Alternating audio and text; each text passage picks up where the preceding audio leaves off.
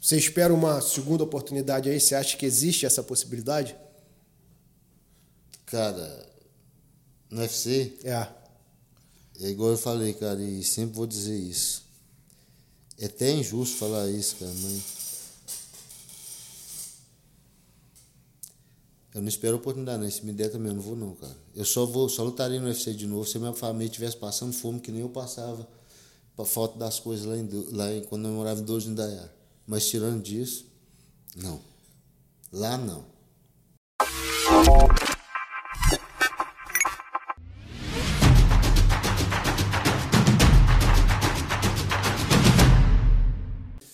Fala galera, Fábio Gideão aqui do Portal do Gida. Hoje o dia sensacional, o ícone aqui da luta no estado do Rio, no Brasil, no mundo, né? Dividindo a bancada comigo o Marcelo Adifa. Fala um pouquinho do nosso entrevistado sem falar o nome dele. Sou fã, é lenda, né? Lenda, lenda, lenda. Lenda do esporte no Brasil e no mundo. Eu quero ter a honra aqui de entrevistar hoje um cara que eu já admiro a luta dele e assisto já há bastante tempo e tive o prazer de conhecer hoje, gente finíssima.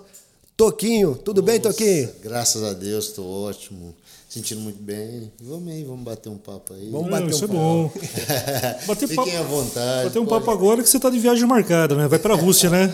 É, assim, a gente vai, eu acho que no sábado a gente tá viajando, né, pra Rússia, meu amigo vai lutar lá. Você tá no camp.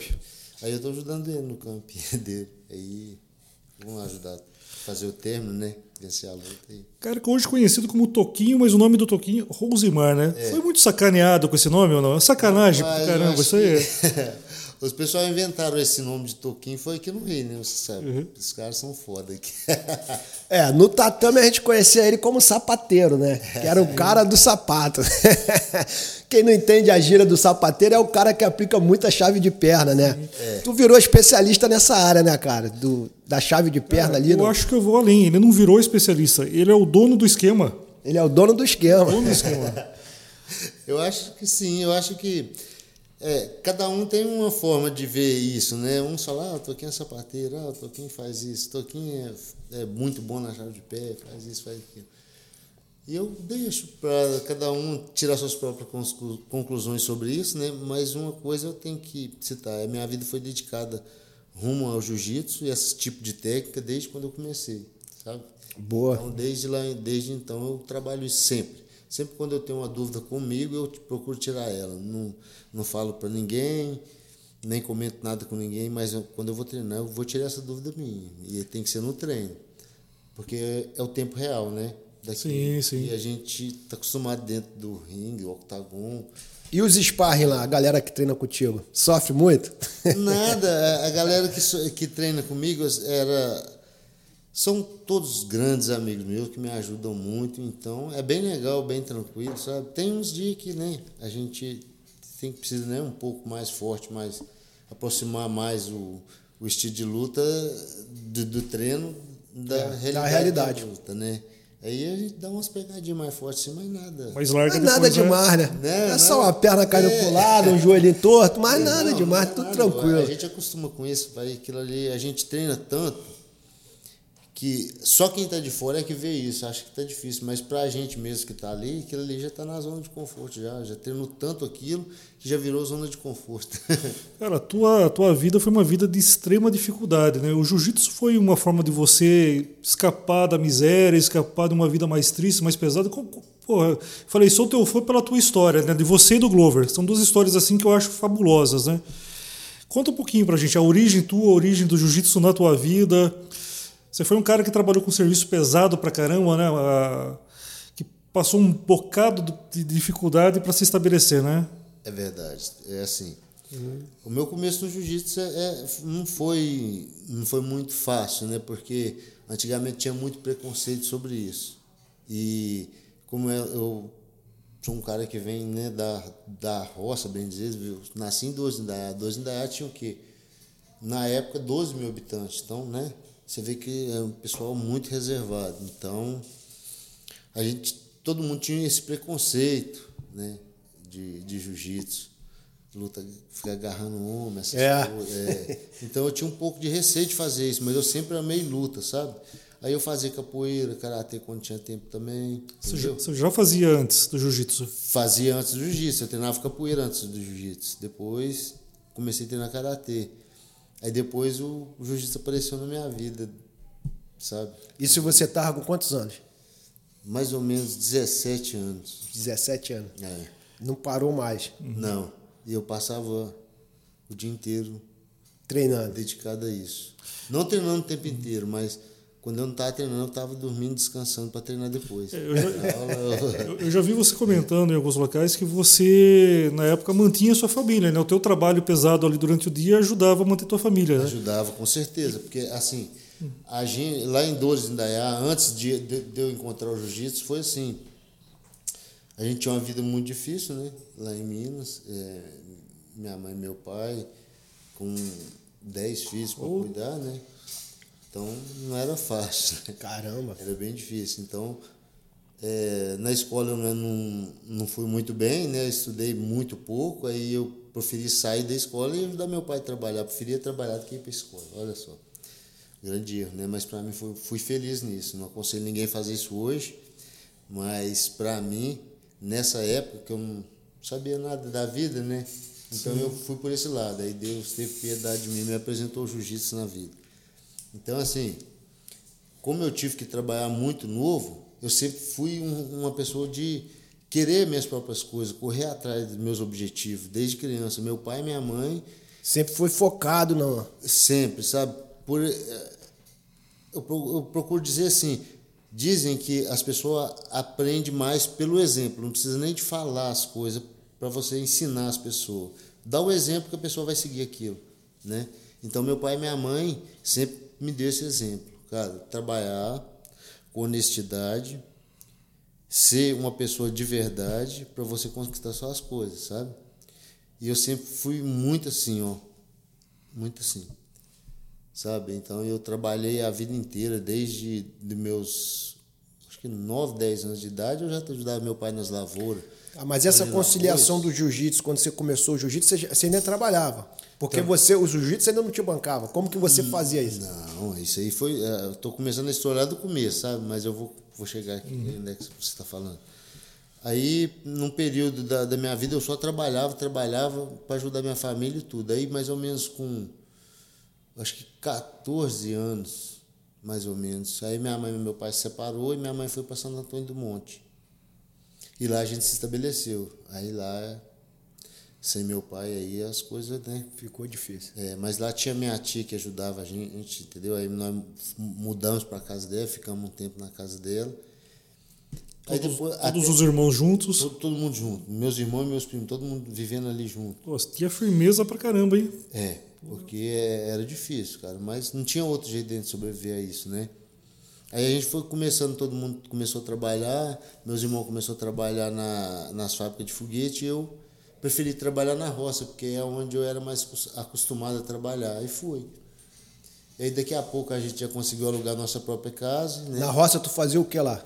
Na roça, eu levantava 4 horas da manhã, o cara me pegava na porta da minha casa, levava para a roça, chegava lá, juntava as vacas, botava no curral, tirava leite, até lá para as 10 horas da manhã, depois ia para a capinheira cortar o capim para tratar do gado. Caramba. Aí depois, se sobrasse tempo, depois do almoço fazia cerca, se não, limpava o curral, botava a vaca de novo, tirava leite, e de tarde para casa de novo. Chegava às 5 horas em casa. Era Cara, esse, era a trajetória do dia a dia, sabe? Interessante, cara, o interessante é o seguinte: o jiu-jitsu ele sempre foi visto aqui no Rio de Janeiro, no começo, como um esporte do cara que tinha dinheiro. É. E ver Mas você. era, viu? Mas era um esporte de elite. Demorou pro jiu-jitsu. Porque é, assim, eu, eu, eu vi quando o jiu-jitsu começou a ir pra Baixada que os caras da Zona Sul falavam que assim, cara, tu não vai ter futuro na Baixada, tu vai dar aula na Baixada. O jiu-jitsu não é pra essa galera da Baixada. Jiu-jitsu é pra quem tem dinheiro na sem, Zona que- Sul. sem querer gerar polêmica, já gerando, e eu sei que o Toquinho não vai entrar nessa, quem, o jiu-jitsu sur- surgiu como um esporte de elite, bancado pela família Grace, só davam aulas para elite, as aulas eram caras, e quem rompeu com isso também foi um cara da família Grace, o Carlson, o Carlson Grace. É. Foi ele que rompeu. Esquecia de cobrar aluno, o aluno tinha condição, ele deixava passar, e foi assim a vida to- toda, né? Sim. Então o Carlson teve uma participação Então, fundamental quem na vê, democratização. quem vê você hoje, na Porra, hype, com a profissão que você tem hoje, o que você tem feito na luta, não imagina que tem essa história por trás, né, cara? É, então, cara, eu, aí voltando lá no, na, nessa, nessa época.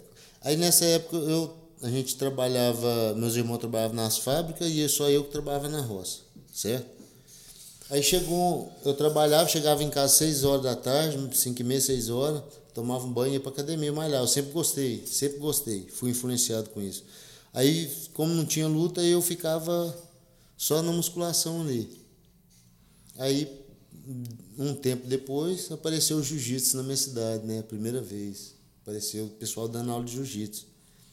E eu sempre estava ali olhando, vendo aquilo, procurando entender como funcionava aquilo, né? Negócio não... estranho, os caras se agarrando aí, é, mesmo. É, eu achava estranho. A única coisa que eu gostava era na parte quando eles estavam em pé e derrubava. Mas eu não. Até então, aquela parte agarrada eu não era muito fã, não. Aí, um, um belo dia lá, eu cheguei na academia eh, para malhar assim, tô lá malhando. E chegou o professor e esse aluno dele que dava aula, entende? E não foi ninguém treinar. E eu tô lá, fiquei malhando lá. Sossegadão aí, na academia? É, aí eu andava para lá, para cá, olhava assim. E esse também me olhando. Aí, esse, o Irã brasileiro lá de Divinópolis, que era o professor, né, o mestre. Aí ele virou para mim e me chamou. Perguntou se eu queria treinar um pouquinho lá e ver como é que era. Aí eu falei para ele, olha, eu nunca fiz esse tipo de luta aí não. A minha luta que eu faço é mais a capoeira só e um pouquinho de karatê, mas assim, eu nunca fiz não. A única coisa que eu posso fazer é tentar derrubar o cara. Se, se servir, eu vou. Derrubar, eu acho que eu derrubo. aí, aí, aí, foi legal. Aí eu derrubei de todo jeito, aí depois é, o cara ia lutar, né? Eu não quis forçar mais, aí parou e acabou. Aí na próxima aula o Irã voltou de novo e me, me chamou. Aí eu já fiz o treino todo. E o rapaz não ficou puto da vida lá, de ter sido derrubado? Ter... Não, ele, ele achou foi que, que, tipo assim, eu nunca tinha treinado, um cara igual eu nunca fez nada de fazer aquilo. Uhum. E esse cara me ajudou muito. Muito, cara. Às vezes, assim, eu, eu tô dando uma entrevista, eu tô falando, às vezes eu esqueço muito de falar o nome dele, sabe? Mas esse cara foi um cara muito importante na minha vida, cara. O cara me deu um suporte de verdade, cara. Foi um cara de palavra que me ajudou de verdade, me ensinou mesmo, cara. Muita coisa. Pô, sabe? isso é, é, é, Esse cara, tem hora assim que eu, eu chego em casa, depois eu fico olhando as entrevistas e fico falando, cara, como é que eu posso esquecer de um cara desse? Reconhecimento, sabe? né? Que... Reconhecimento. O nome dele é ele mora em Divinópolis, sabe? Ele e o Irã foi meu, meu primeiro professor, entendeu? Então foi o cara que. Esse cara foi o primeiro cara que acreditou em mim, cara. Tanto é que a primeira vez, ele que falou pro Irã, falou, Irã, esse cara aí, vou te falar, cara. Diferente. Esse cara é diferente, ele tem alguma coisa diferente nesse cara. E o Irã já tinha me falado também. Aí começaram a me entusiasmar para isso, me leva por esse lado. Pô, sabe? que maneiro, hein, cara? Daí você foi puxado para Divinópolis. Com... Aí não, aí eu fiquei em Santo Antônio do Monte. Só que aí, Santo Antônio do Monte, o jiu-jitsu não, não foi para frente, sabe? Aí parou. Só que o Irã e esse, e esse Odaí ficou muito triste em deixar um talento lá, né, cara? E aí o Irã arrumou um jeito de me convidar para ir para Divinópolis. Ele saiu de lá e veio aqui para me convidar, acredita? Não tinha aluno, não tinha nem, ele veio aqui. Você ainda tem contato com eles? O Irã tem eu tenho muito mais contato com o Irã, com o Odair não. Porque o Odair, ele saiu daqui, parou de treinar, aconteceu alguns problemas com ele, então ele parou, afastou do Irã, sabe? Então não tive mais contato com ele, mas eu, cara, eu tenho maior... O carinho, o reconhecimento Rapaz, é você não faz ideia a, a, saudade que eu tenho desse cara. Porque foi um cara que me ajudou mesmo, sabe? Porra, manda uma mensagem pra ele aí, olha pra essa câmera aí, manda uma mensagem para ele. Ele, cara, se eu encontrasse com ele, eu ia dar um abraço nesse cara e falar, cara, você foi um diferencial na minha vida, viu? Assim como tantos outros lá também em Divinópolis que foi. Que eu ia adorar pegar na mão, dar um abraço no cara e falar, rapaz, você faz parte da minha história. E faz mesmo, sabe? Então, tem muita gente que faz parte da minha história que às vezes eu fico olhando assim, eu não lembro de falar o nome, sabe? Eu tenho muitos grandes amigos meus que me acompanham desde o começo, sabe? Uhum. E eu tentei levar para o MMA, mas que não deu, eles não quiseram ir, sabe? Mas tem grandes, tem Marcelo, por exemplo, de Divinópolis. Esse é um grande amigo meu, meu padrinho de casamento, sabe? que um cara que me ensinou a dar o primeiro soco. Eu lutava MMA sem, Cara, sem dar nenhum isso é soco. muito nobre da tua parte ser lembrar dos humildes começos, né, cara? Primeira coisa, é, é assim, a pessoa que não tem caráter, a primeira coisa que ela faz quando cresce é esquecer a base, né, cara? Pô, mas pode falar a verdade, cara? Pode, de verdade mesmo, do Pode, coração. pode ser Eu não sincero. sinto nada grande, não, cara. Eu, eu acho que, assim, o único diferencial meu é só porque eu me esforcei um pouquinho mais. Não tem nada mais. Eu tive a oportunidade de me esforçar também, porque às vezes as pessoas têm vontade de se esforçar, mas não tem, por algum motivo não pôde e não teve as mesmas oportunidades que eu tive de me esforçar também, entendeu? Mas, Toquinho, quando eu falo grande, não é o fato de você ser o, o, o cara do, do jiu-jitsu, não. Existe hoje milhares e milhares de atletas treinando para chegar no nível que você tá, irmão. Para alcançar ali um, um nível de uma luta internacional, né? Um, Sim, claro. o nível de, de chegar no UFC, chegar em outras paradas. Então, você é um cara diferenciado, você é um cara privilegiado por estar nesse patamar. Entendi. Então, quando eu falo grande, eu falo. Entendi. Entendeu? Entendi, entendi. Porque, cara, você é referência para milhares de atletas. O, Ju- o Rio de Janeiro é considerado como a capital mundial do jiu-jitsu. Exatamente. Meu irmão, você tem noção quantas pessoas olham suas lutas ali para aprender, de repente, um golpe, uma chave? Cara, como é que ele pegou esse calcanhar? Como é que ele pegou. Tá entendendo? Então, você, querendo ou não, é uma referência, cara. A gente tem que bater palma para você aí. É. Às vezes você fala uma coisa que, às vezes eu, eu tô na academia treinando, meus amigos falam isso, eles falam, você tem noção, Toquinho, do que você representa? Eu falei. porque assim, porque eu levo meus amigos como se fosse dentro, amigo meu, como se fosse pessoas de dentro da minha casa, sabe? Sim. E trato da mesma forma. Então, pra mim, eu sou normal, assim. é por Irmão, isso, o exemplo é o seguinte: eu treino jiu-jitsu desde 2017 anos. Cara, eu assisti várias lutas suas. Eu tô falando de anos, anos atrás. Talvez desde o teu começo eu acompanho tuas lutas. Eu nunca imaginaria que hoje eu estaria aqui de frente com você. Eu não tô fazendo uma tietagem aqui, não. Mas eu tô falando o nível, o patamar que você tá hoje. Você se torna, querendo ou não, uma referência para milhares de atletas, cara. Mi- milhares de atletas que não tem um apoio do governo, não tem um incentivo.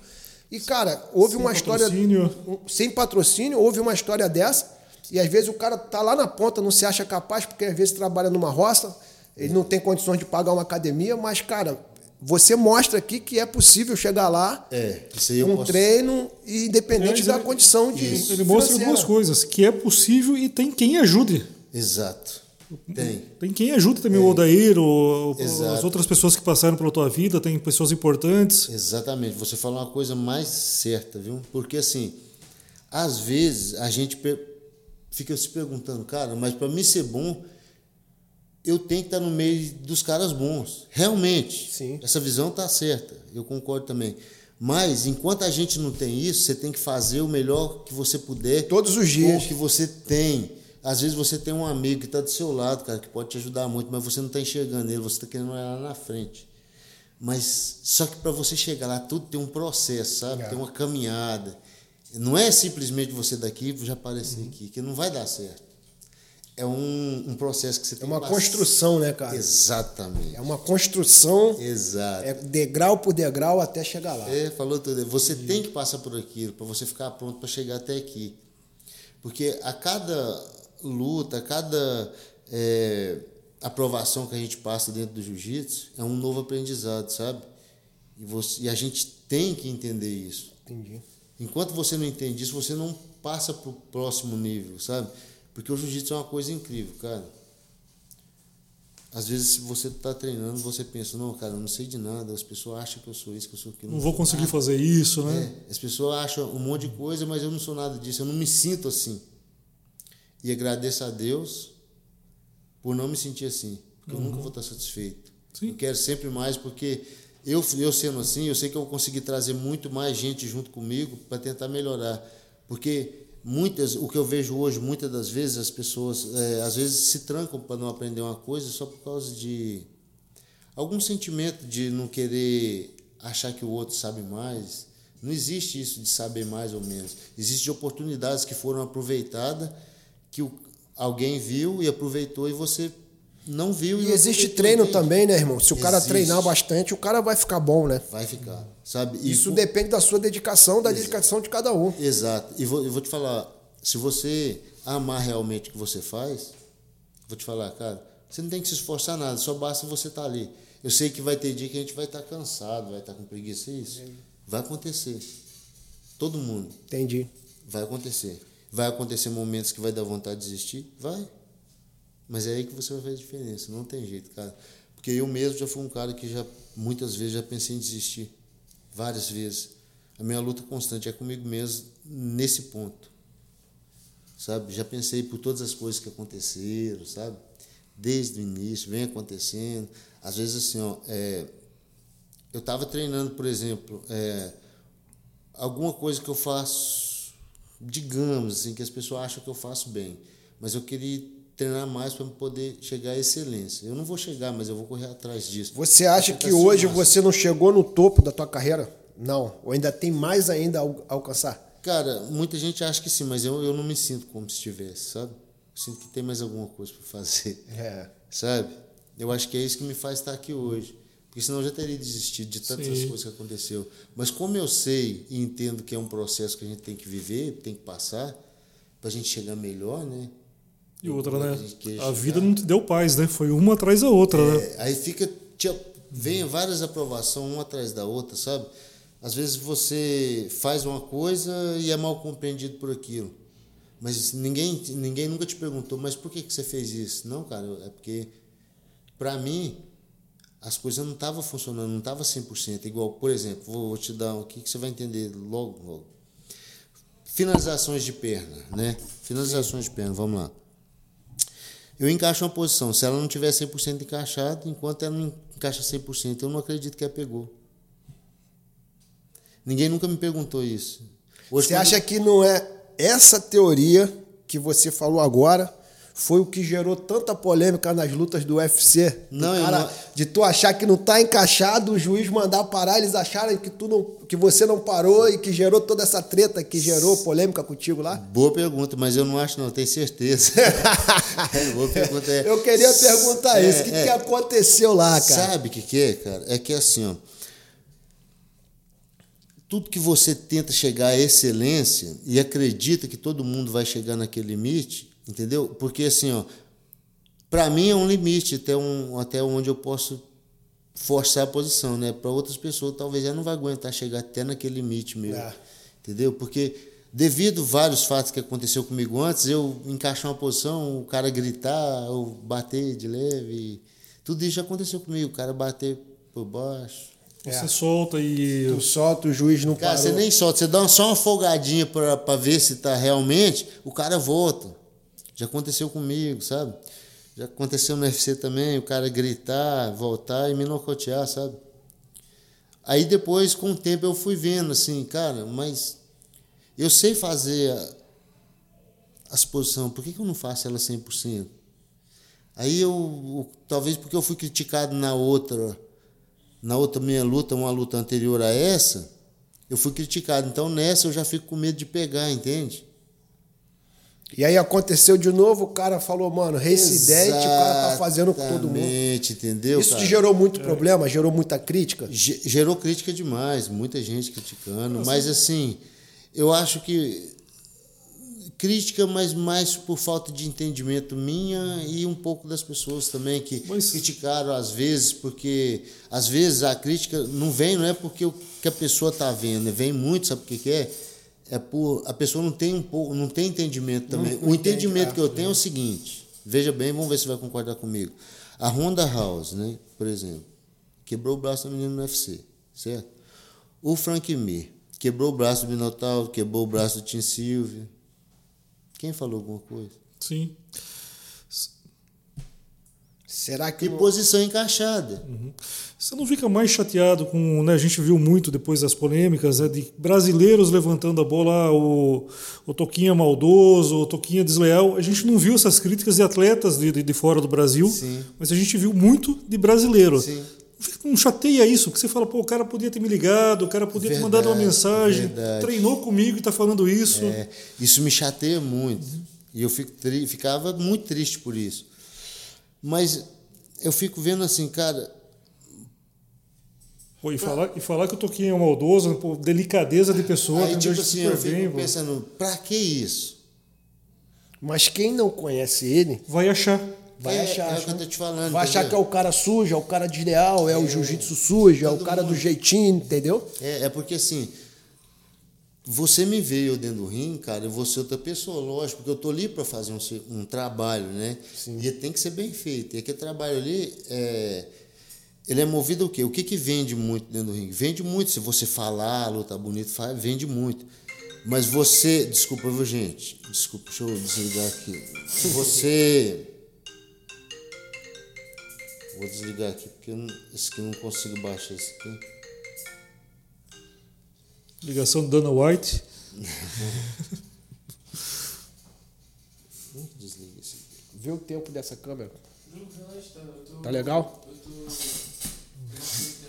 Você fica olhando, por exemplo, as, o, alguns conhecidos, assim, eles não vão aparecer como conhecido e tal, mas que vão te criticar por isso, né? A gente fica procurando entender por que isso, ao invés de eu apoiar um, um conterrâneo, né, um cara que é brasileiro, eu vou criticar ele, porque uma coisa que eu não vou fazer, mesmo eles fazendo isso, eu não vou ficar contra o meu país, não, cara. Me desculpe todo mundo, mas eu não fico contra o meu país, não, cara.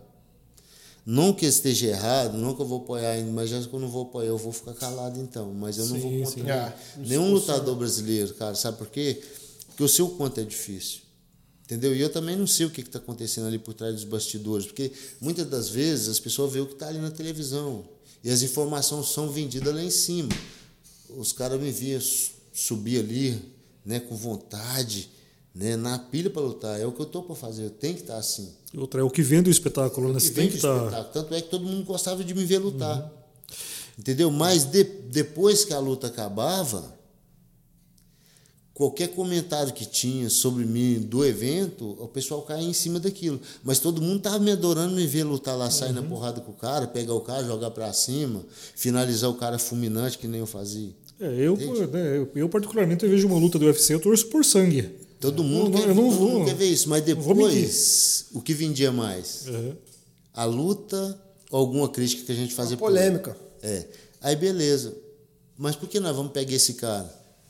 Porque o cara vem de uma cidade pequena, o cara não tem um, uma estrutura por trás para defender ele. Não tem um grande patrocínio, não é, é de uma família tradicional do jiu-jitsu. Entendeu? Então vamos cair em cima dele, porque é aqui que nós vamos vender. Pô. Uhum. Entende?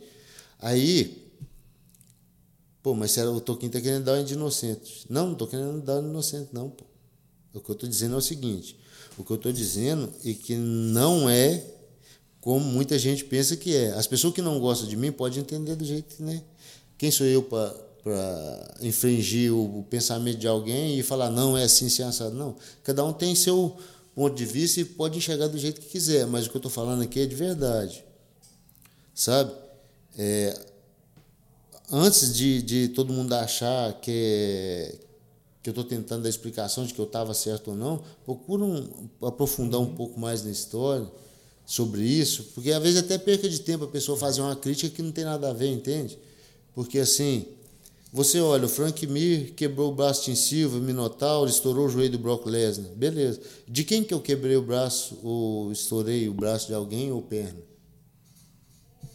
Ninguém. E ficou, ficou arranhada a tua relação com a galera do UFC, com, com os administradores dos eventos que você fez? Como que ficou assim? Cara, já aconteceu, eu não vou falar o nome do evento não, mas já aconteceu em luta minha, sabe, que o cara falar comigo, cara, na luta do Gueritone mesmo, isso eu vou falar com quem foi, porque eu me senti muito mal. Antes de eu subir, o cara falou comigo, porra, Toquinho, eu tô te dando uma grande chance de você vir aqui limpar seu nome, pô. Eu falei, mas limpa meu nome, meu nome não tá sujo, eu não sou fora da lei, cara, não sou bandido, não sou nada.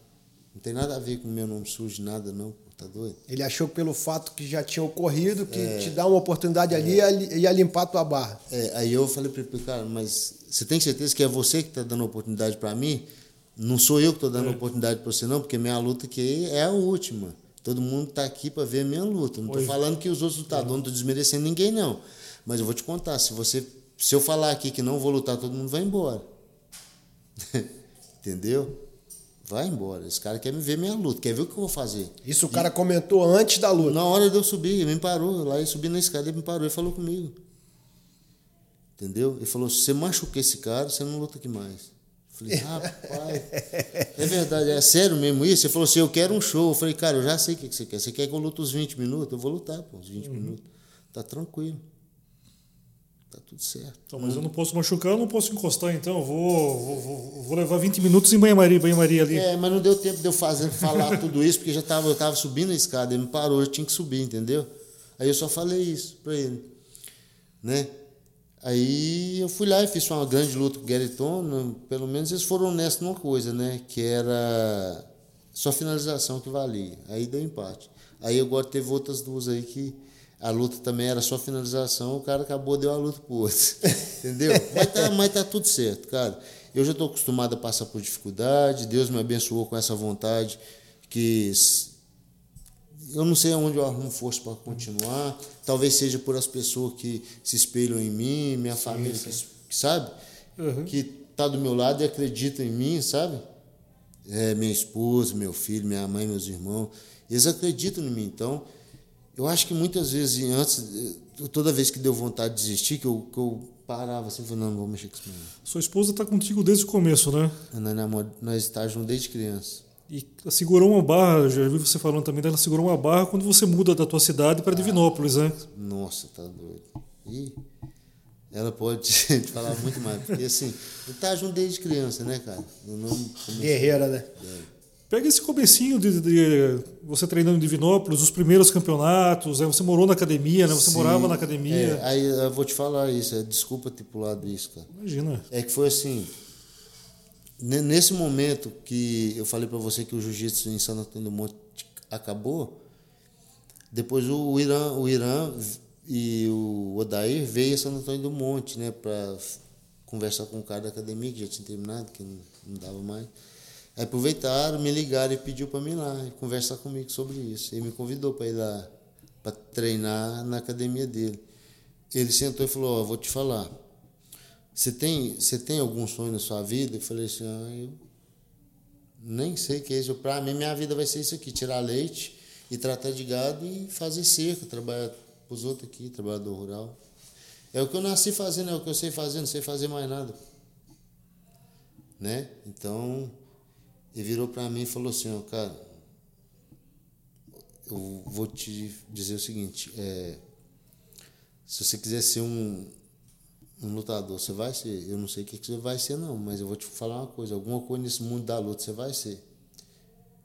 E não, não, não posso garantir nada, cara, porque é só Deus que vai te mostrar esse caminho, mas você tem uma coisa que ninguém que eu nunca vi ninguém ter, nunca vi isso. Só que aí eu falei, ah, isso aí tá de brincadeira, isso é mentira. Tem, todo mundo é tá igual. tá querendo me enganar, né? Tá querendo me levar? Não, eu não pensei isso não. Só que o, o meu, minha preocupação mais era que eu ajudar minha mãe, minha família, entendeu, cara? Porque se eu sair, como é que eu vou trabalhar para ajudar é. eles? Entendeu? Aí eu vou te falar, o negócio era feio, porque eu vou te falar, não tinha dinheiro nem para pagar passagem de ônibus, cara. Meus amigos me levavam lá na, na beira da estrada para me pegar carona final de semana. E eu ia na, no sábado e voltava na segunda-feira. Isso porque eu ia ficar na casa da minha mãe. E eu ainda ficar na, na casa da minha mãe e pensava, cara, mas eu vou ficar lá o final de semana, vou almoçar jantar e como é que eu vou fazer? Sem levar nada. Entendeu? Era complicado nessa época, mas eu, eu não sei te dizer como, eu fui sobrevivendo a isso tudo, sabe? De alguma forma isso foi me fortalecendo, fortalecendo. Aí Teve uma época que eu não, não fui tentei uma chance em Brasília. Chegou lá, não deu certo, aí eu voltei, fui para a academia do Matiello, um grande amigo meu, entendeu? Aí morava na academia dele também, morei lá um tempo. Sabe, eu acho que eu fiquei lá, se não me engano, uns 4, 5 meses lá. Arrumou uma luta para a gente lutar lá, ele fez um evento para a gente lutar, eu lembro até hoje. Eu peguei, eu acho que 74 reais na minha luta no meu adversário. A, a, bolsa era isso? Era a bolsa. Não, a bolsa era dois mil para cada um, né? Uhum. Só que ele fez o evento, falou assim: vou fazer o evento. Você luta? Eu falei, claro que luta, eu não, tô, não tem nada, pô. Não tem nada, não sou nada, vou, vou, minha vida é isso aqui, eu não sei fazer mais nada, não pode arrumar que eu luto. Aí arrumou dois caras lá do Espírito Santo para lutar. Hoje um é até um grande amigo meu, o Giovanni, né? Giovanni Almeida, um grande lutador também. Foi lá me, me dar essa honra de ter lutado com ele. Ele e o outro aluno dele, que lutou com meu amigo lá de. Olha que bacana. Divinópolis. Me deu essa honra de ter lutado com ele. Olha que bacana. É, ele foi lá e me deu essa honra de ter lutado com ele, sabe? O cara saiu moído, mas foi uma honra. foi uma honra. Sem joelho, sem tornozelo, sem. Tornozelo, mas, pô, me deu essa honra. Ele foi, foi um grande guerreiro, né, cara? Porque sair lá de, do Espírito Santo e ir lá em, em Divinópolis para lutar comigo, um cara que ninguém conhecia, né? Um cara que vem. Irmão, eu, eu te acompanho há bastante tempo, mas eu nunca ouvi tua história, primeira vez. É. Então, É assim, muita gente. eu, te, eu acredito, cara, assim, de todo o coração, que todo mundo que te julga hoje não conhece tua história. É. Eu achava que tu era um cara soberbo, vaidoso, é um cara que, meu irmão, queria estar na hype ali, queria fazer aquilo mesmo e tal. E hoje, conhecendo tua história, tu vê que é garra, né, mano? Mega é, simpatia garra, aí, é, mano. é, o- é o é o típico brasileiro, guerreiro, que foi atrás do objetivo e, e que conseguiu chegar lá, irmão. É, sabe o que, que, eu, que eu, às vezes eu fico olhando assim e eu fico um pouco triste, sabe por quê? Porque, tipo assim, cara, como é que você pode incomodar tanta gente sendo- só Uhum. porque você esforça numa coisa? Cara, as- tipo assim, ó, vamos, vamos, vamos julgar o Tolkien, beleza. Quem deu alguma coisa para ele de graça? A única coisa que ele tem na né? vida dele é a luta, cara. A minha vida, eu devo minha vida a Deus, né? Lógico, ao Irã e ao jiu-jitsu, que, que o jiu-jitsu para mim é minha vida, entendeu? Só porque eu me esforcei, cara, muito. Diz, eles falaram que foi muito, mas eu esforçava no jiu-jitsu, a mesma coisa que eu me É esforçava como se no fosse um, um trabalho qualquer. É, eu me Tem um esforçava. cara que abre o negócio dele hoje, trabalha 16, 18 horas por dia. Se ele fosse um Exatamente. lutador, era a mesma parada. Exatamente. Eu, quando eu fui pro jiu-jitsu, o mesmo esforço que eu tinha no cabo da enxada lá, o dia inteiro, Você tinha no treino. eu tinha no treino. E até mais ainda. E tem que ficar bom, Porque irmão. o cara me sentir, me fazer eu acreditar que eu poderia ser alguma coisa, entende, cara? E chegou um momento do Irã te falar, viu, aqui em Divinópolis não dá mais, você chegou no seu limite, você tem que crescer, vaza, corre o mundo. Daí que você começa a procurar as academias de São Paulo, do Rio, não tem isso?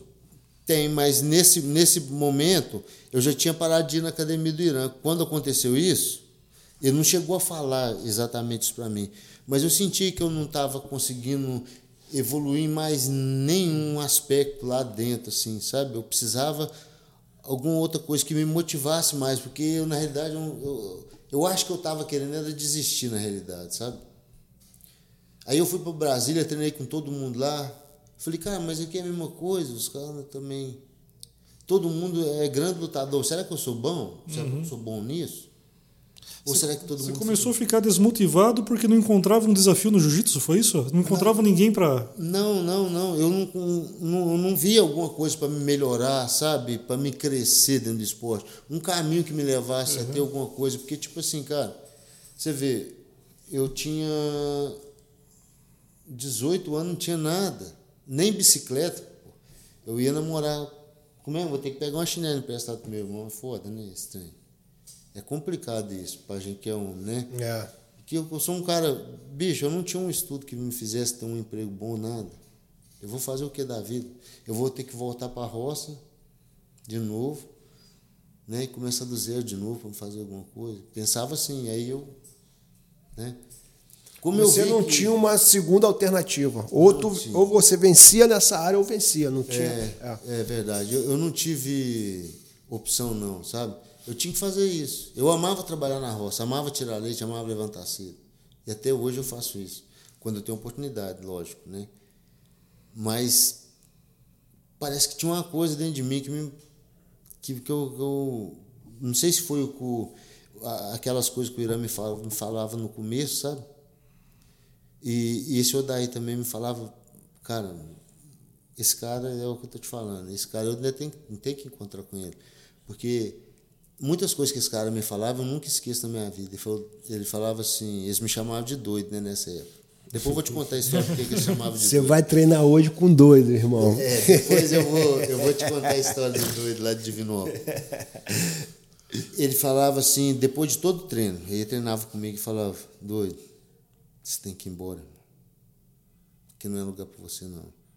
Que Ele já sabia que você Já tinha que sabia. romper ali. Mas eu sou faixa azul, cara, como é que eu vou embora? Ele falou, cara, você não pode ficar aqui, você tem que ir embora. Eu Falava isso, cara, direto. Eu falei, cara, mas eu não posso ir embora, eu não sei nada, como que eu vou embora? Eu vou embora para onde? Ninguém me conhece. E eu não acreditava em mim que eu poderia ter uma, alguma coisa assim. Mas aí as circunstâncias foram, foram acontecendo tantas coisas que me fizeram seguir esse caminho. Olha para você ver, as coisas de Deus é, né? Uhum. é tremenda mesmo. Fui para Brasília, não deu certo. Fui para a academia do Marcelo, ele arrumou esse evento, fizemos essa luta. Eles ganharam, os caras é, exigiram a bolsa antes da luta, ganhou dois mil reais na época, cada um deles. E eu fui embora por 74 reais. Eu fui embora dentro do, dentro do ônibus. Mas fui... você foi o vencedor da luta. Fui, ganhei. Sabe? É, eu ganhei, sei lá, eu acho que. Não sei se foi 30 segundos, 20 ou pouco menos que isso, não sei. Aí, eu dentro do, do, do ônibus falei com a minha namorada na época. Falei, oi, vou te falar, agora acabou mesmo. Pra mim já deu, não vou mexer com isso mais não. Aí falou assim, eu te falei uma coisa, se você quiser ter alguma coisa, tem que ir pro Rio de Janeiro. Foi ela então que incentivou. Ela falou isso também, mas eu também não acreditei, não. Falei, ah, ela não sabe o que ela tá falando, não. Aí você vê. Aí, um belo dia eu tava lá em Santo Antônio do Monte, né, no último treino da tarde lá, e chegou, tinha três alunos meus lá, a gente tava treinando, e meu irmão também. Falei, ó, oh, gente, hoje é o último treino que eu dou, viu? Eu vou Vou parar. Eu não vou mexer com isso mais não, eu vou dedicar só ao meu trabalho, porque eu quero comprar um lote para poder construir uma casa, alguma coisa. Eu tenho que fazer alguma coisa.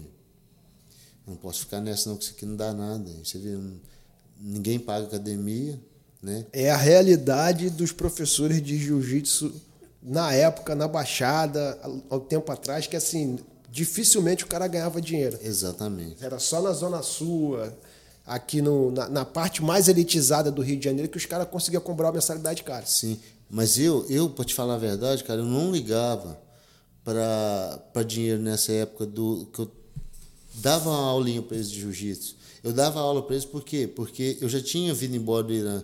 Eu já tinha passado sete anos treinando o dia inteiro lá. Sabe? Eu treinava o dia inteiro, todo dia. Todo dia com todo mundo.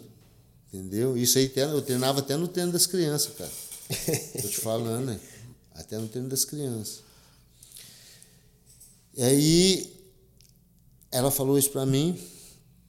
E eu cheguei em Santo Antônio do Monte, fui dar, fui dar a última aula, falei com meu irmão também. Ele virou para mim e falou assim, na hora que eu falei com ele, ó, oh, eu tenho 210 reais lá no banco. Olha para você ver, cara. Eu te dou esse dinheiro, você pode ir embora pro Rio de Janeiro. Se eles estiverem treinar, você não volta aqui mais não. Falei, ah, para com isso tem nada disso não, mexer com isso não. Aí eu fui embora, pensei, pensei, cara, não vou fazer isso, não vou fazer uma loucura na minha vida, meu avô. Veio pra cá? Não, aí eu peguei esses 200 reais e vim pra aqui, cara. Primeiro lugar que Só, você treinou? Aí foi o seguinte, eu vim, né? E fui, fiquei lá na, na central do Brasil lá, né? Fui lá e peguei um ônibus, vim pra Lagoa Rodrigo de Freitas. Aí eu fiquei aqui. Sem destino? Sem nada, cara. Aí eu comprei Sem nenhum contato, Não. nada. Aí chegou lá na central, tinha um lugar, uma barraquinha lá que vendia miojo. Eu comprei, eu acho que quatro ou cinco miojos e coloquei nessa colinha e falei: com isso aqui, eu vou dormir na rua e vou ficar lá, mas eu vou treinar, vou tentar treinar lá. Aí eu tinha visto a Brasília Top Team no, numa revista, sabe? Eu peguei o endereço, era na Lagoa Rodrigo de Feita. Aí fiquei andando ao redor daqui treinando, não achava de jeito nenhum. Aí, só que aí era naquele clube ABB de Lagoa. Uhum. Aí o dia que eu encontrei, eu lembro, acho que foi na terça-feira. Eu tinha chegado na sexta, encontrei na terça. Sabe, eu ficava, aí achei, e ficava vindo lá todo dia. E aí, o primeiro dia custou me deixar entrar, eu fiquei indo. Eu olhava o trem e tal. Mas não falou nada com ninguém? Falei nada. E eu tava na rua, lá debaixo daquela, daquele viaduto, da entrada da lagoa, quando você sai do túnel, sabe? Aí você vira direito ali, não tem? Sim, sim. Eu fiquei ali. Com os caras lá, um pessoal lá que tava lá. cara, é engraçado demais. Aí eu ficava sentado, tinha um banco, um banco de madeira assinando na BTT, e eu ficava lá olhando todo mundo treinar. Só que eu achava uma falta de respeito pelo que eu não tinha roupa para né, treinar direito. Aí todo mundo perguntava o que eu estava fazendo ali, Zé Mário Esper, Bebel e tal. Fernando Pontes, Margarida, né? E os outros caras, todo mundo me vendo lá, Minotauro, Minotouro, Murilo Bussamante, todo mundo me vendo ali. Só fera.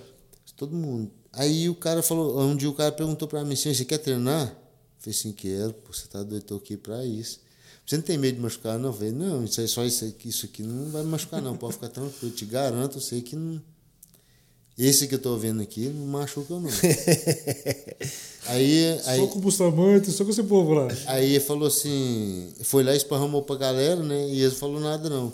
Mas no outro dia eu voltei de novo. Aí no outro dia, eles ficou lá, acho que eles não sei se eles estavam treinando, não sei o que eles estavam fazendo lá, não. Mas eu cheguei lá, aí o cara falou, você quer treinar mesmo? Eu falei, quero. Vim pra isso. Você pode trocar de roupa. Eu falei, cara, só tenho essa roupa aqui mesmo. Não quiser, eu vou desse jeito aqui mesmo. Foi então entra dentro, dentro do tatame. Falei, beleza. Peguei essa colinha com os macarrão, que eu não deixava lá não, porque os caras comiam tudo, sabe? É, É, aí eu deixei assim, em cima do banco. E entrei no tatame e fui. Eles fizeram um círculo assim, eu lembro como fosse agora. E o Murilo Bustamante sentou. Murilo, Bebel e Zemar. Os únicos que ficou de fora da roda foi o, foi o Minotauro. Mas que depois que me viu, escutou o barulho de um cara, primeiro cara gritando e voltou para trás.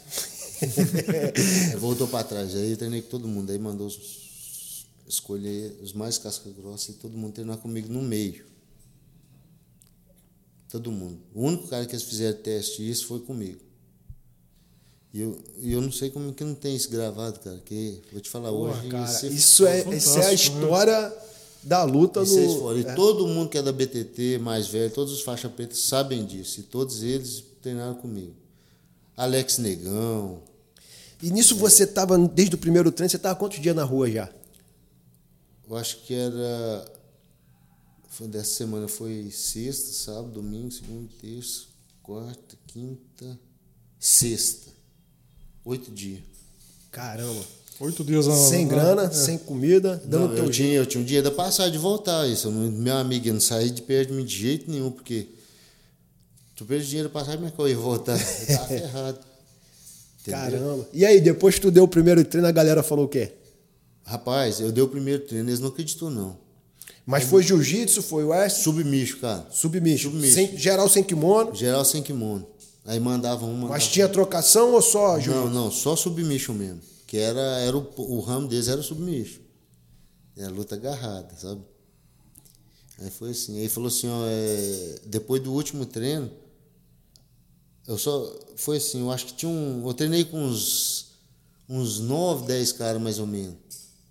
Sabe? Um eu pegava duas, três, aí mandava voltar, outros não iam, outros queriam e tal.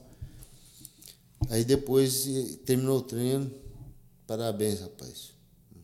Tem muito tempo que você treina, né? Eu falei, ah, eu tenho, tenho bastante tempo, mas eu- meu negócio mais é trabalhar na roça, cara. Eu sou tirador de leite, trabalhador rural. Eles nem sabiam o que, que era isso, né? Aí falou assim, ó, mas eu quero que você venha amanhã, porque amanhã nós vai te testar no wrestling. Eu falei, beleza. Ah, primeiro treino que eu dei, acabou. Ele já falou, agora você faz parte da equipe, da maior equipe do mundo aqui, do, do mundo. Caramba, velho. eu falei, não acreditei nisso, não. Aí peguei meu dinheiro, voltei para casa. Eu tinha, fiquei mais uma semana lá em casa. Aí cheguei lá em em Santo Antônio do Monte, falei que eu tinha sido aceito. Aí nós ficou. É, fiquei lá uns 10, 15 dias mais ou menos. Meu irmão mais velho arrumou um lugar para me ficar lá no Parque União, com o André. Aham. Esse cara é meu padrinho de casamento hoje. Aí lá eu fiquei, acho que fiquei uns quatro meses lá, cara, na casa dele. E aí começou a tua Aí eu já tinha lugar para ficar. Eu almoçava lá, tinha o baixinho do lado de baixo dele, que eu almoçava lá e jantava lá. Entendeu? Eu- rapaz. Aí eu pensei comigo, eu tô no paraíso, né? E voltava aí, eles arrumou um campeonato brasileiro, lutei, ganhei tudo rapidinho, outros campeonatos também. Tudo pela Brasília Top Team. E algumas lutas de MMA, o que pintava eu pegava. Aí fizeram uma, aí começou a a rodar a conversa de um cara que estava na BTT, que o cara era isso, que era aquilo e tal. Aí começou a aparecer um monte de gente na BTT para ver se era isso mesmo que o povo estava falando. E foi um comentário aqui no Rio de Janeiro, rapaz. Esses caras, todo mundo foi lá para se testar também, para ver como é que era mesmo. Esses caras mais cascudos aí. Tu não carregou, sempre foi pra dentro. Regar o quê? Não quer regar nada, não. Chamou tu ia, irmão. É porque assim, arregar como? Uma vida de, de É. caminho vai regar o quê? Não tem nada. É o que você tem é o que tá vendo, só. E vão pra cima. Eu não- não- Não, é bacana que chegou uma época, né, depois das lutas profissionais, que o Toquinho não tinha adversário. É, aí eu fui, aí essa época foi, foi bem dizer isso. Tinha uma, uma rivalidade entre BTT e chutebox. Aí beleza. Aí chegou eu, né, todo mundo ouvindo falar, ia chutebox e BTT. Aí beleza, arrumou um cara. Aí eles ofereceram um cara lá 93 quilos para lutar. Na época. Cara, mas ele não tinha ninguém em 93 quilos, não. Só tinha você no 84. Eu, eu lutava 84, mas não sei se ninguém queria lutar com o cara, eu só sabia que ninguém, que esse cara não tinha adversário, não. Aí um dia lá, eu, eles fazem sempre, no final do treino, faziam reunião e falavam, ó, gente, tem luta da rival chutebox e o cara é esse, esse esse. Aí o cara é do Muay Thai e tinha nocauteado um monte de cara do jiu-jitsu da BTT. Dois ou três caras de lá já, já tinha sido nocauteado. Aí eu virei depois no final falei, você não vai querer lutar, não? Não, não, não. Falei, então pode deixar que eu luto. Pode botar. Aí botou eu com o Hélio Dip, eu fui lá e. Eu pesava 84 kg, 85 kg na época. Aí eu fui lá, lutei e finalizei também, ganhei. Aí depois. Aí a moral com, com os caras ficou lá em cima. É, aí depois saiu um GP, até 84 quilos. Falei, ah, já estou no peso. Aí ninguém quis lutar. Eu falei assim, se não tiver ninguém que for lutar, deixa que eu luto. Foi assim que eu falei, não, não tomava lugar de ninguém, jamais. Porque assim, o que as pessoas incomodam muito hoje, sabe o que é? É com a atitude das pessoas. Tipo, se o cara ganha, eles acham ruim. Cara, eu vou te dizer uma coisa de verdade mesmo, do coração. Não atrapalhe nada o outro vencer, não, rapaz. é. Vou te falar, é melhor para você o outro vencer. Porque ele vai te. A estrela dele vai ajudar a te iluminar também. pô. Torce pro outro que você também vai vencer. Não vai atrapalhar em nada, não. Verdade. A estrada, a caminhada e o processo de cada um é, é- é individual, por isso. Entende? Não tem nada a ver. Eu só falava assim pra gente, quem não quiser lutar, pode me botar que eu luto. Qualquer peso que tiver. É o que eu preciso. Eu preciso ganhar dinheiro, como é que eu vou fazer para me viver? Sabe, eu estava tendo uma coisa melhor do mundo. Ah, meu amigo, aí todo mundo ficava do meu lado, sabe? Falei, então bora. Botou primeiro, peguei, aí botou no GP. Aí eu fiz uma luta com o Flávio Moura num dia. Aí um mês depois, aí era duas lutas na noite. Eu fui também, lutei e ganhei o cinturão. Fui campeão. Aí não tinha mais ninguém para lutar, não. Eu já tinha lutado com todo mundo, que era né, mais renomado assim. Aí no dia eu lutei com o Fábio Negão e eles deixou o Daniel, fizeram um negócio lá pro Daniel Acácio para dar BTT chutebox na final. Na época o Daniel Acácio era da chutebox. Peguei e finalizei também rapidinho, pronto, acabou e eu já. Aí já Peguei também. finalizei logo, rapidinho. Aí foi legal. Eles também foram os caras que me deram a honra de ter lutado com ele. Porque eles, eles também poderiam. Falaram, não, não vou lutar com um cara que ninguém conhece, não. Sim. Né? Mas eles me deram a honra, né? De lutar com um cara igual eu. Eles não me conheciam. O Popai também, que é o Cláudio Matos, que na época era o cara, né? Nocauteava todo mundo. Me deu a honra também de lutar. Eu lutei. Eles lutou comigo sem nem saber quem que eu era, não. Entendeu? Tipo assim, esse cara veio do mato, esse cara é tirador de leite e, e, e vem da, da BTT e nós vai pegar ele. Entendeu? E foi isso que aconteceu. Aí, sensacional tua história, Toquinho. Pô, é legal, Porra, né? Sensacional.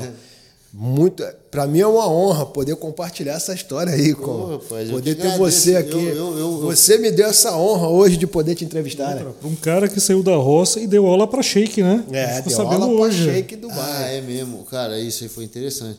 Eu, eu, eu, eu fiz. Eu tava num camp do UFC aqui no Brasil, né? Aí eu fui lá, lutei com com esse cara e finalizei também. Aí, Chi- aí me convidaram para lutar o ADCC. Aí fui lá e lutei também. Aí lutei, ganhei os prêmios todos.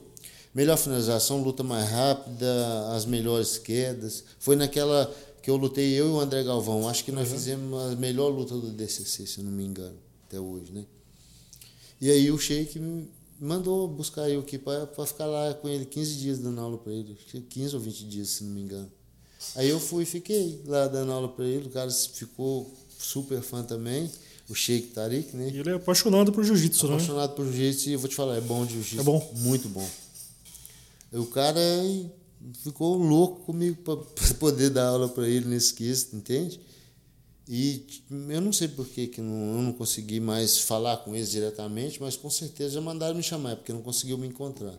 Mas ele, eu senti que ele gostou mesmo, realmente de estar ali com, com a minha pessoa treinando e aprendendo aquele, passando por aquele processo Sim. e vivendo, né? Um pouco. Porque quando o cara treina com uma pessoa que, que Não é que tem uma história, é que viveu isso que eu vivi, então a pessoa parece que se identifica um pouco mais, né, cara? É. Eu acho que isso. Sim, absorve um pouco também da história, né? É, eu acho que ela. Por algum motivo, eu acho que a pessoa tem um, um, um fator de, de querer aprender maior, eu acho, sabe? Não sei porquê, se me perguntar, não vou saber, porque tem muitas coisas dentro desse processo que eu passei do jiu-jitsu que não pode ser explicado, não, sabe? Você tem que viver aquilo. Verdade. É por isso que eu acho que o jiu-jitsu é incrível, sabe? Pra mim, o jiu-jitsu é minha vida, cara. Eu não me vejo sem fazer Você isso. treina 20, 30 anos, 40 anos e todo dia tu aprende uma coisa nova, não é isso? Cara, eu. O jiu-jitsu é surreal, Não, cara. é- eu vou te falar, é, é incrível. Eu não- Fala dos teus projetos futuros aí, Toquinho. O que, que você tem pela frente aí? O que, que você tá planejando aí pro, pro futuro do Toquinho aí no ramo da luta, hein? Rapaz, a gente. é, Olha, é o que eu tô. É o que eu sempre falo pros caras. A gente planeja muita coisa, né? Mas eu vou te dizer uma coisa. é, aquilo que é seu, Ninguém. se- é, ninguém vai tirar. Mas só que as pessoas às vezes param de trabalhar duro rumo àquele objetivo que ela quer, sabe? O que, que eu faço? O meu objetivo é o seguinte: trabalhar duro para quando acontecer a oportunidade eu estar pronto. Sim. É isso que eu faço no meu dia a dia, porque eu amo o que eu faço. Boa. Se falar assim, você está sofrendo, sofro, mas não tem problema não. Eu chego em casa, dou um sono, depois levanto zero de novo. Eu amo o que eu faço, eu vivo disso, e a minha obrigação é ser o melhor que eu posso ser, não melhor do que ninguém, sabe? Eu vou ser o melhor que eu posso ser, que essa oportunidade me, me, me fornecer, eu vou, vou, eu vou em busca da melhor o tempo inteiro, eu vou em busca da excelência, sabe? E outra, né, um cara que foi criticado pela chave que ele é especialista, que praticamente ele criou, né? Já existia a chave antes, mas ele aperfeiçoou, né? A técnica que ele criou é dele até, né? Criticado no Brasil, ele ensina para o mundo inteiro hoje. É.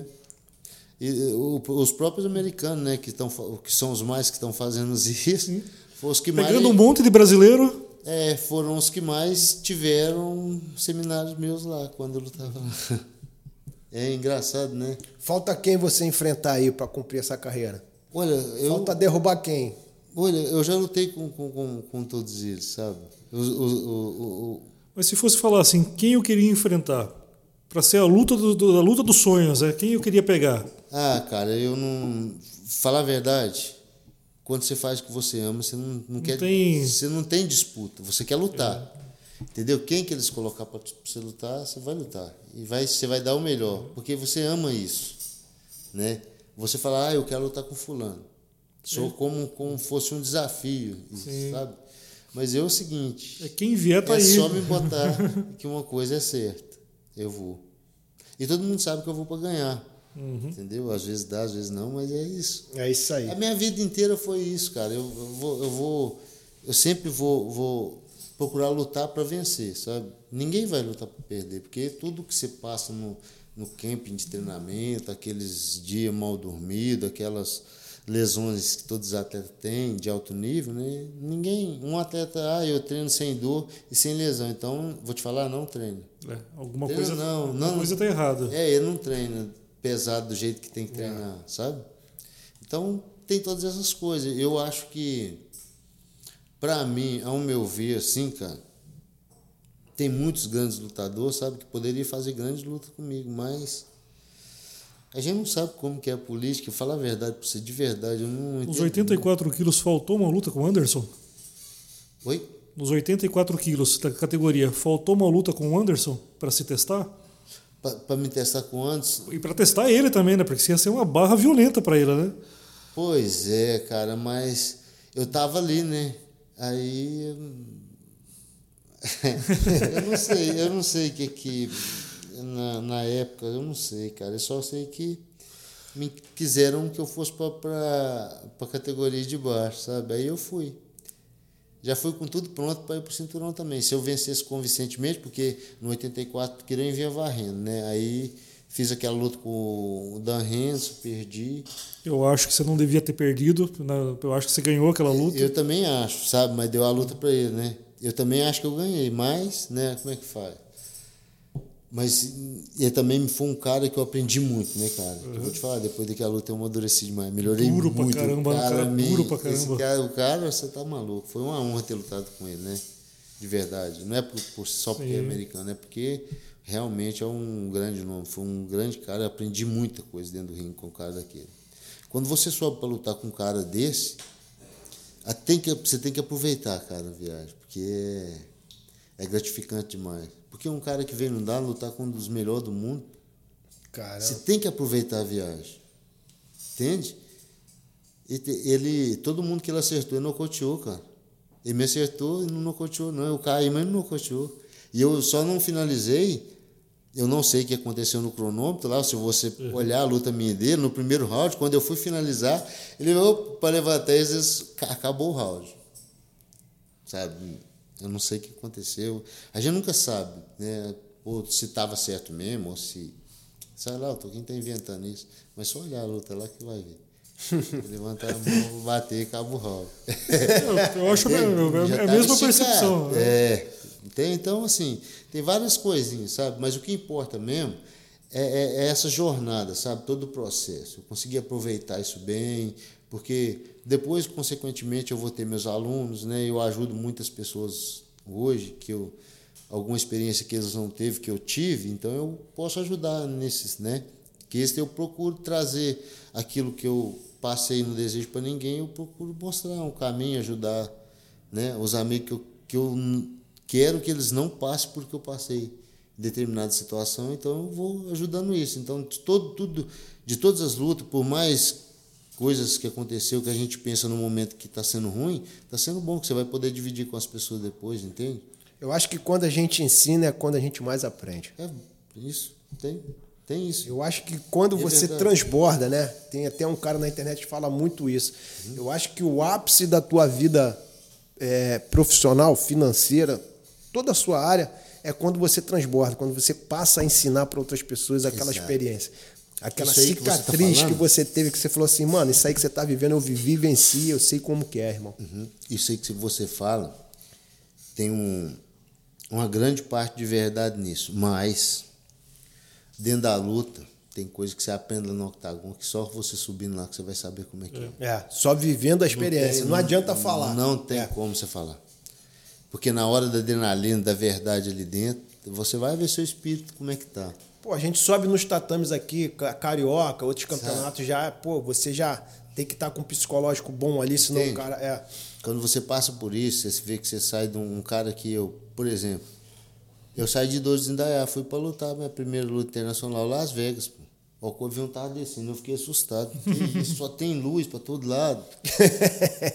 né? É uma, realidade, uma mudança de realidade muito brusca, né? Muito brusca, sabe? É uma mudança de realidade, mas não a minha essência, sabe? É. Eu acho que um pouco. Cara, é tão, é tão estranho falar isso, porque assim. Parece, eu não, eu não, isso aí é uma coisa que eu não, não, não, não peguei para mim, nem quero também não se for isso ou não, para mim também não faz diferença, falar a verdade para você. Porque quando você se torna um profissional que está no maior evento do mundo, está fazendo grandes lutas, né? grandes apresentações, o mundo inteiro está falando seu nome, eu acho que você tem que ser um pouco profissional nessa e, e, e deixar se levar um pouco, sabe? Quando você não se deixa se levar, você não acompanha o, o crescimento, uhum. sabe, a evolução do seu talento, sabe? Você não acompanha isso, eu acho que eles meio que vai te tirando devagar, é. porque você não está acompanhando aquele processo, sabe? Tudo está acontecendo muito rápido. Vamos tirar aí porque não vai. Ou seja, eles querem sempre uma estrela, é, um popstar. Exato. Entendeu? Se chegou no seu momento, cara, não importa quem você seja, você tem que brilhar. Sim. Você tem que brilhar. Só que eu prefiro, sabe por quê, cara? Ser quem eu sou de verdade. Dou o que doer, dê o que der. Eu sou verdadeiro. E pessoa verdadeira é igual águia, demora mais tempo para amadurecer. Tem problema não, as responsabilidades do, de tudo eu, eu pego e assumo e passo pelo que tiver que passar. Sabe por quê? Porque eu adoro ser quem eu sou de verdade, cara. Eu aceito isso e tá de boa. Sabe por quê? Porque na realidade todo mundo vai falar de mim, muita gente, sabe? Mas ninguém conhece minha história, ninguém passou pelo que eu passei. Isso. Às vezes alguém passou por coisa pior em algum outro aspecto, mas do jeito que eu passei, quem sabe é só eu e minha família. Sabe? Eles sim têm direito de me julgar, né? Claro. Agora, as outras pessoas que nunca teve ali, sentir um pouco da dor que eu senti, Nunca passou o que eu passei, cara. Vou te falar. Aí você vê as pessoas falar da gente, você sente, sabe? Durante um tempo eu sentia muito, hoje eu cada vez menos, sabe? Porque é um processo, né? Você vai calejando, aí você vai aprendendo com esse processo. Então isso me afeta bem menos, sabe? Então eu não, sou, não ligo muito para isso mais, não. Essa régua é o, é o número de pay-per-view que vende no, É. na luta, não é isso? Exato. O cara vendeu bem pay-per-view, fez o show, fez a dancinha, enfrentou, bateu na cara do cara na hora da pesagem, não é isso? Tem que dar o show antes. Tu vê quem é o cara mais rico da luta hoje, é o mestre nisso, né? não precisa nem falar o nome Eu, dele. eu falo isso porque assim, ó, é, eu fui lutar uma vez em Las Vegas, foi pelo título mundial do WSOF, mas eu já era campeão, né? Aí colocaram o Jake Shield. Por coincidência, foi quando ele acabou de lutar com o Jorge St. Pierre no UFC. Foi. Entendeu? E, ele fez os cinco rounds com, com o Saint-Pierre. Né? Ele e o John Fitch, os dois. Os dois saiu da disputa de cinturão com o Saint-Pierre veio lutar comigo. Os dois eu finalizei. O, o Jake Shield, a gente ficou lá nessa venda de luta em Las Vegas durante um tempo. A gente né, se estranhava, assim, nós não podia andar sem os segurança de perto para poder apartar. Mas nem era por parte minha, não. Eu acho que era mais por parte dele. Porque, desculpa, parece que toda vez que eu saía para fazer alguma coisa, ou para correr, para ir tirando peso, parece que o cara tava me seguindo para fazer alguma coisa, cara, para eles poder tentar Criar o fato, né? é, criar alguma coisa para me tomar meu título, sabe? Todo, todo lugar que eu ia era desse jeito. Mas sempre tinha segurança, sabe? e Isso não é pra mexer com o psicológico do cara, não. também eu acho, é, eu acho. Aí, né? Eu e esse cara, nós topamos um dia, nós fomos, fomos jantar. Eles foram jantar, nós não jantávamos, nós comíamos só uma saladinha e pronto. Tava perdendo peso, né? Eu esse cara quase nós, naquele hard rock café lá, nós. É mesmo? Mas era a Vera, a Vera. Eu, eu Vera. achei que sempre era armada essa parada. eu, eu também achava, mas depois que foi comigo, eu falei, não, não tem nada disso não. Porque se tu der mole, o cara te tampa na porrada ali. Claro, mas aí- e ele quer mídia pra isso. Claro, se te der uma porrada, você tem, tem que responder na mesma altura, né? Entendeu? Só que eu.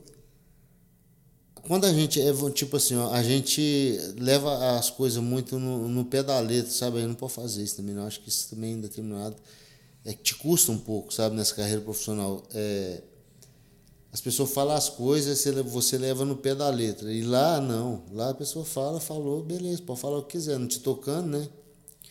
E isso me incomodava muito, porque falava muita coisa, sabe? Muita coisa, cara. E que, é, um dia eu tava na, foi na coletiva de imprensa, que ele pega meu cinturão. É pedir pra levar uma, né? Não vai pegar não, cara. Não vai pegar, tá doido? Bota a mão nem não, eu, eu posso cá. Ele levantou lá, veio aqui porque não vai pegar, o título é meu, pô. Não vai pegar. E isso, né, quando a gente tá aí, você tá, já tá pronto para lutar já. É. Só tá esperando chegar o dia. Então, né, cara vir passar atrás da gente, é isso, nós já quase nos pegamos várias vezes. Aí, enfim, também foi finalizei também. O John Fitch também fui e finalizei. A coincidência que eu estou falando sobre isso é porque foi quando eu quando me tiraram do UFC, entende? Aí eu ia lutar com o Saint-Pierre. Eu estava na frente dos dois. Só que me tiraram, os dois entrou na frente. Entendeu? Só que aí é o seguinte, eu não lutei com o Saint-Pierre, os dois lutou, mas os dois fizeram cinco rounds cada um com o Saint-Pierre. E comigo nenhum fez isso. O Jake Shield lutou comigo três rounds, mas ele lutou os três rounds porque ele se vasilinou todo. Senão não tinha passado o primeiro também, não.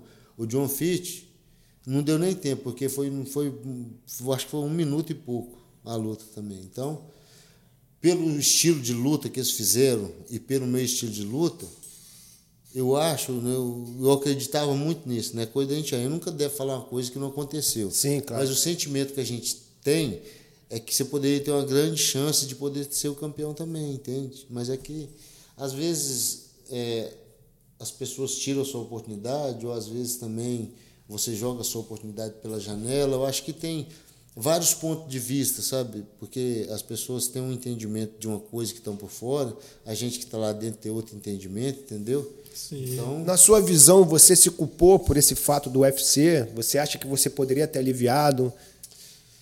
não. É, é porque é uma coisa que acontece que é assim, ó, é, todo mundo está falando uma coisa. Todo mundo fala uma coisa, a mesma coisa, a mesma coisa. E isso, eu não, ninguém falava por mim, ninguém me defendia em nada. Nem, nem os caras que estavam do meu lado, ninguém. Nem as pessoas grandes que estavam na época do meu lado, na minha equipe, nada. Ninguém me defendia nada. pô, Ninguém falava nada. Tu não teve nenhum argumento de defesa ali. né? Nada. Nem meu, ninguém, nem empresário, nem ninguém, nem meus parceiros de treino, nada. Isso não doeu bastante? Pô, Doeu, doeu Tô muito. esperando apoio, caramba. É, é, mas aí você se sente sozinho, né, cara? Você não está protegido, você não está lutando pela equipe, você está lutando sozinho. Então, aí você pensa, cara, mas todas as minhas vitórias, o cinturão e tudo isso, fui eu sozinho então, mas na hora que eu estava vencendo numa boa, todo mundo estava comigo. Cadê É. todo mundo? E do lado da, da- e do lado do UFC, você não nota o movimento de te tirar como uma forma até de preservar quem estava ali e rendia pro UFC? Pô, vou deixar o cara aqui, o cara vai passar o rodo no Saint-Pierre, que era o grande nome na época, né? Ele e o Anderson eram os grandes nomes né, do. É, é, é verdade. Quando me falaram isso, no mesmo dia, falou, Toquinho, vou te falar uma coisa, cara. Eu acho que vai que babou, porque não vão te dar o São Pierre, não. Eu falei, mal o contrato já está assinado, não tem como escorrer, não. Vou pegar também. Sabe, eu fui e falei isso lá ainda, cara, acredita? Putz.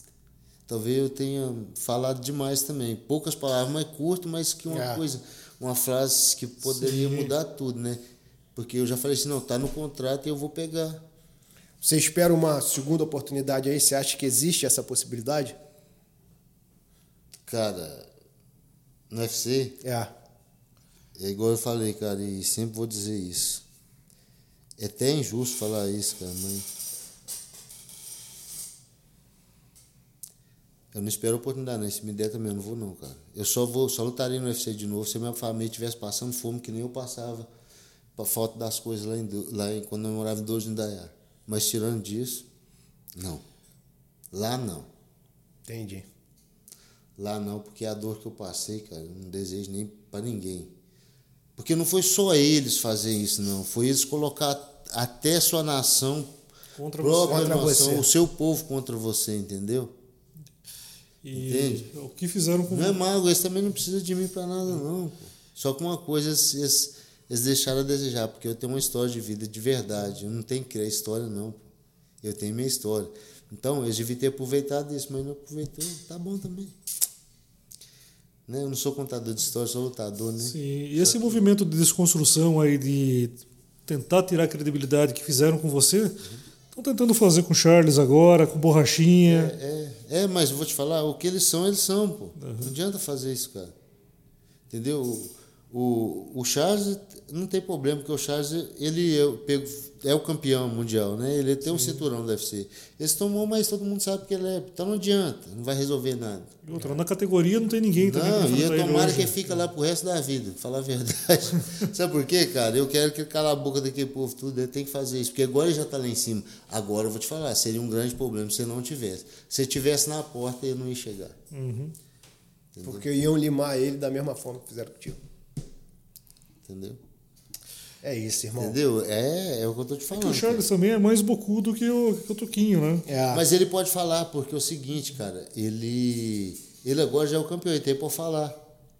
Entende? Mas se eu tô falando, se ele não tivesse chegado ainda, Ia ser difícil. aí eu não tinha que ficar mais mais caladinho e esperar chegar a hora de falar, porque tudo tem a hora, sabe? Eu acho que a- quando você está em busca de um, de um título, por exemplo, tudo tem a hora.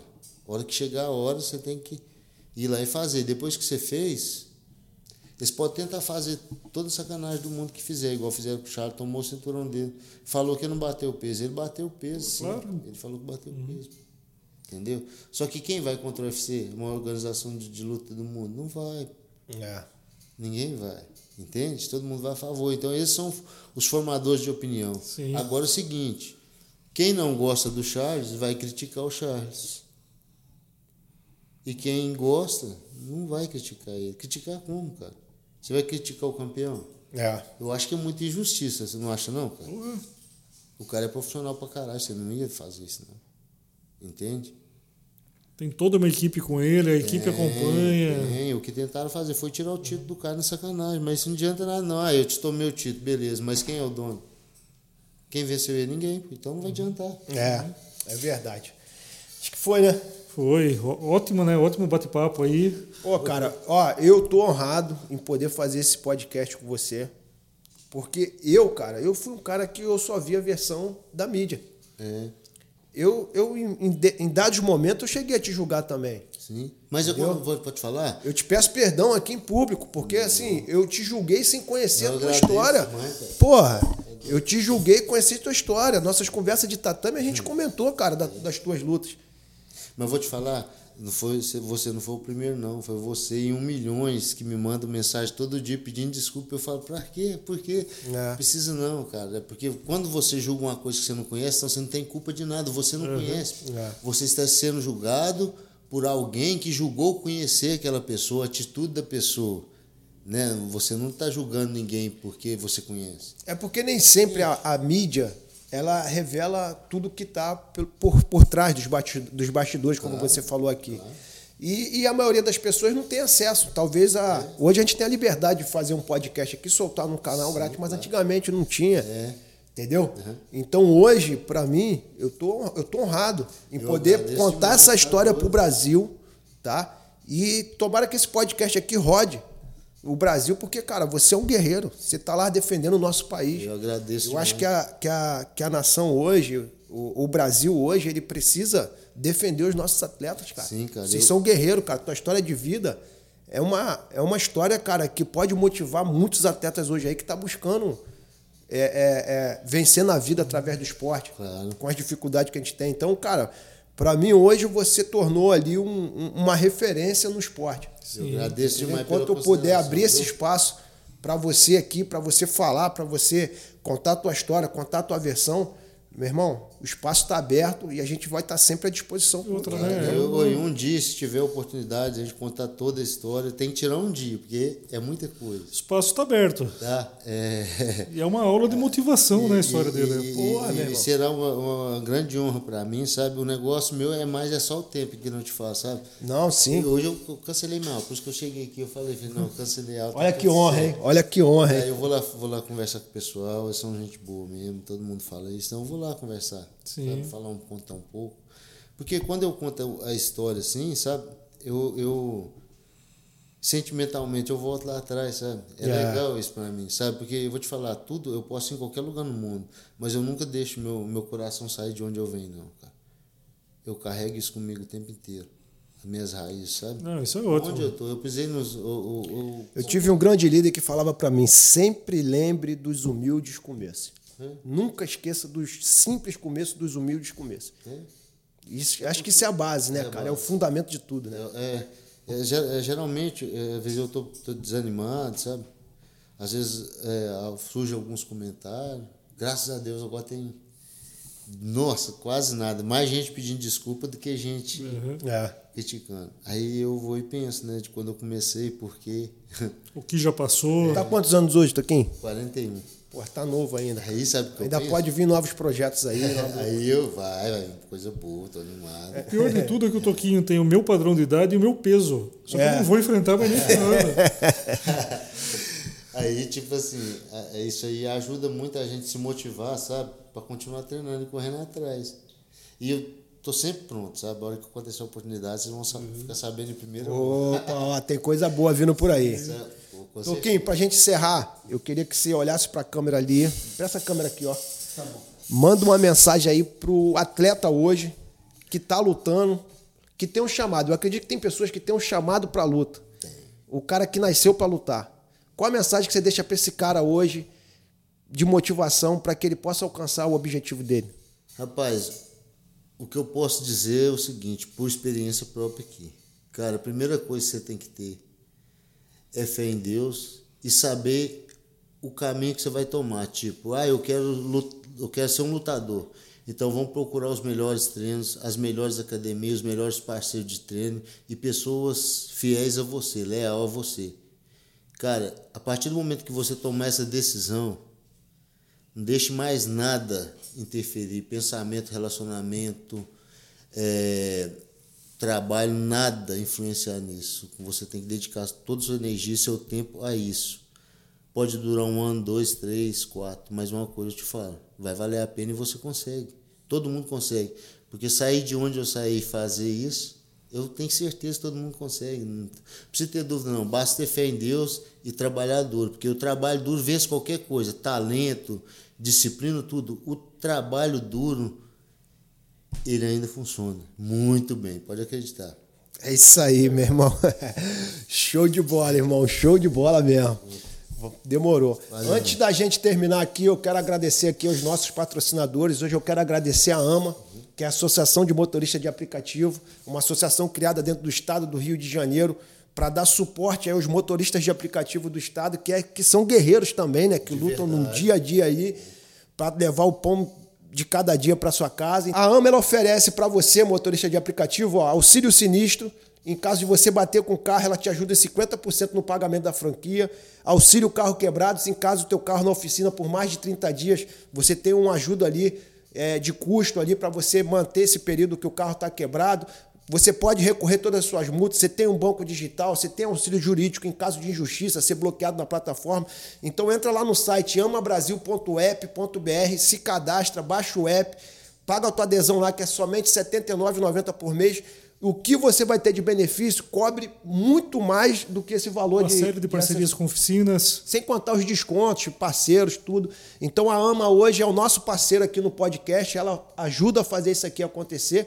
Então, se você puder entrar lá, é motorista de aplicativo, vamabrasil.app.br, pode ter certeza que você vai ser muito bem assessorado e assistido como motorista de aplicativo no estado.